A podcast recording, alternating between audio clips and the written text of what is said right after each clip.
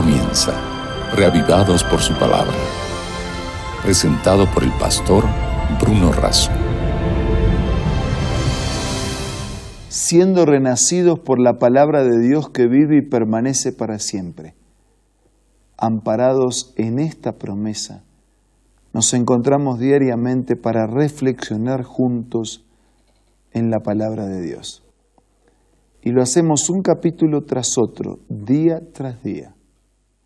Hoy detenemos nuestros ojos y nuestro corazón sobre el capítulo 27 de Isaías, pero lo hacemos pidiendo primero la bendición de Dios.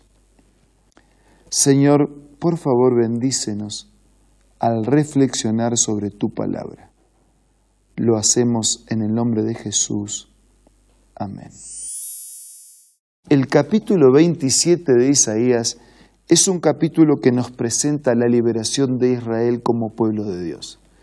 Ese pueblo perseguido, atacado, tantas veces maltratado, pero que fue objeto de la misericordia, de la gracia de Dios, y que lo es también hoy, porque todos somos amados y buscados por Dios. Dice el capítulo 27, en aquel día el Señor castigará al leviatán, la serpiente huidiza, tortuosa. Ese, ese, ese leviatán, esa serpiente que es símbolo de Egipto y que también es símbolo de Satanás. Llegará el día en que será destruida para siempre. Con su espada violenta, grande y poderosa matará al dragón que está en el mar el dragón es uno de los títulos que la Biblia aplica a Satanás, la serpiente antigua, el dragón, el engañador. Por eso dice versículo 2, canten en aquel día. Por eso dice versículo 3, yo el Señor soy su guardián, todo el tiempo riego mi viña, día y noche cuido de ella para que nadie le haga daño. No estoy enojado, si tuviera zarzas y espinos pelearía contra ella y las quemaría totalmente. Yo cuido mi viña, la viña es la iglesia. Yo cuido a mi pueblo, yo cuido a mis hijos, yo cuido a mi familia, dice el Señor. A menos que ella acudiera a mi refugio e hiciera las paces conmigo, sí que hiciera las paces conmigo. La destrucción nos espera a menos que hagamos las paces con Dios. Versículo 6. Días vendrán en que Jacob echará raíces, en que Israel retornará y florecerá y llenará el mundo con sus frutos. ¿Acaso el Señor lo ha golpeado como hizo con quien lo golpeaba? Versículo 9. Así quedará espiada la iniquidad de Jacob, y esa será la única condición para que se le perdone su pecado, que reduzca a polvo todas las piedras del altar. Tenían que reducir esos altares con ídolos propios para entronizar en el corazón y en la vida la presencia del Señor. Tenían que destruir esos altares que representaban indignamente a, un Dios que no se representa por altares, ni por ídolos, ni por imágenes podemos tener un contacto personal y real con el Señor. Dice hasta que no deje en pie ninguna imagen de acera ni altar de incienso. Versículo 11. Una vez secas las ramas se quiebran, vienen las mujeres y hacen fuego. Este es un pueblo sin entendimiento. Por eso su creador no tiene compasión de él ni se apiada. En aquel día el Señor trillará desde las corrientes del Éufrate hasta el torrente de Egipto. Y ustedes, israelitas, serán recogidos uno por uno. En aquel día sonará una gran trompeta. Los que fueron llevados a Siria y los que fueron desterrados a Egipto vendrán y adorarán al Señor sobre el monte santo en Jerusalén.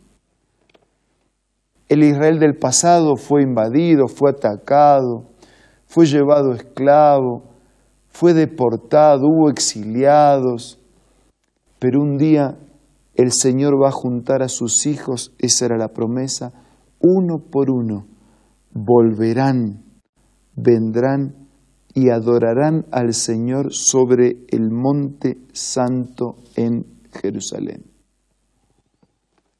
Sí, amigos, nosotros podemos colocarnos con confianza y con seguridad en las manos de Dios, sabiendo que así como hubo un Israel físico en esta historia de Isaías, hay un Israel físico y espiritual en nuestros días que ha de ser alcanzado por la misma gracia, por la misma promesa. No importa cuántos sean los enemigos, importa si Dios está de nuestro lado. Y el Señor prometió, uno por uno, salir a juntar a sus hijos, recuperarlos de la garra y del sitio del enemigo, de la cárcel de prisión y de esclavitud y producir la gloriosa liberación del Hijo de Dios. Maravilloso, ¿verdad? Un Dios que no se conforma, que no se contenta. Un Dios que no dice, bueno, después de todo es lo que elegiste.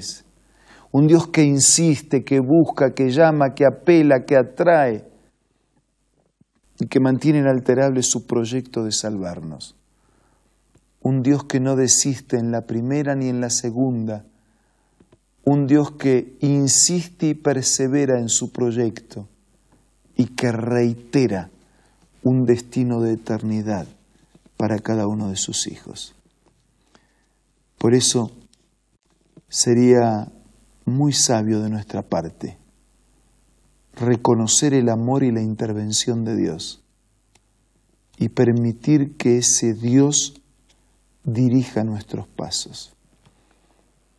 Sería muy sabio de nuestras partes aceptar la intervención del Señor, permitir su conducción y la conducción del Espíritu, porque el mismo que prometió terminar con el mal, con Egipto, con Babilonia, con Lucifer, con el dragón antiguo, con la serpiente antigua, con Satanás, con el pecado, con la enfermedad, con la miseria, con la muerte, el mismo que prometió terminar con el mal para siempre, prometió uno por uno buscar a sus hijos, llevarlo al monte Sión para que canten alabanzas y para que compartan con él la eternidad.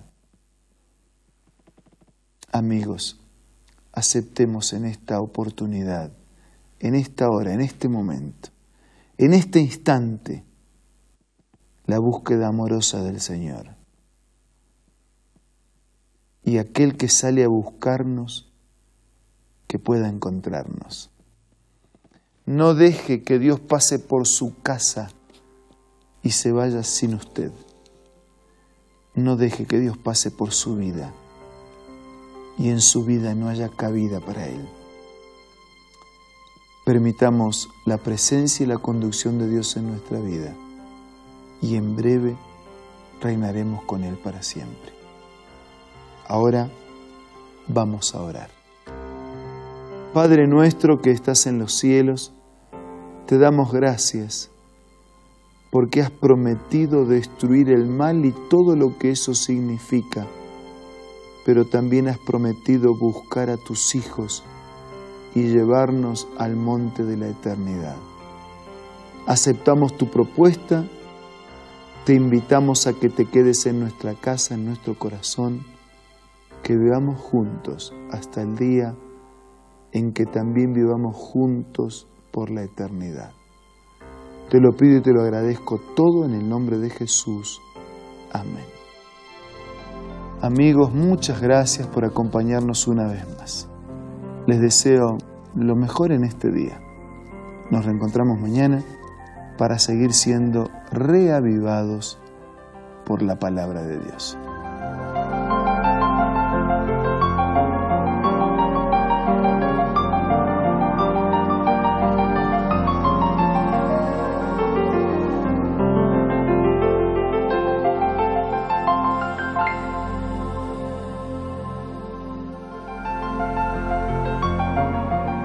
Esto fue Reavivados por su palabra. Presentado por el pastor Bruno Razo.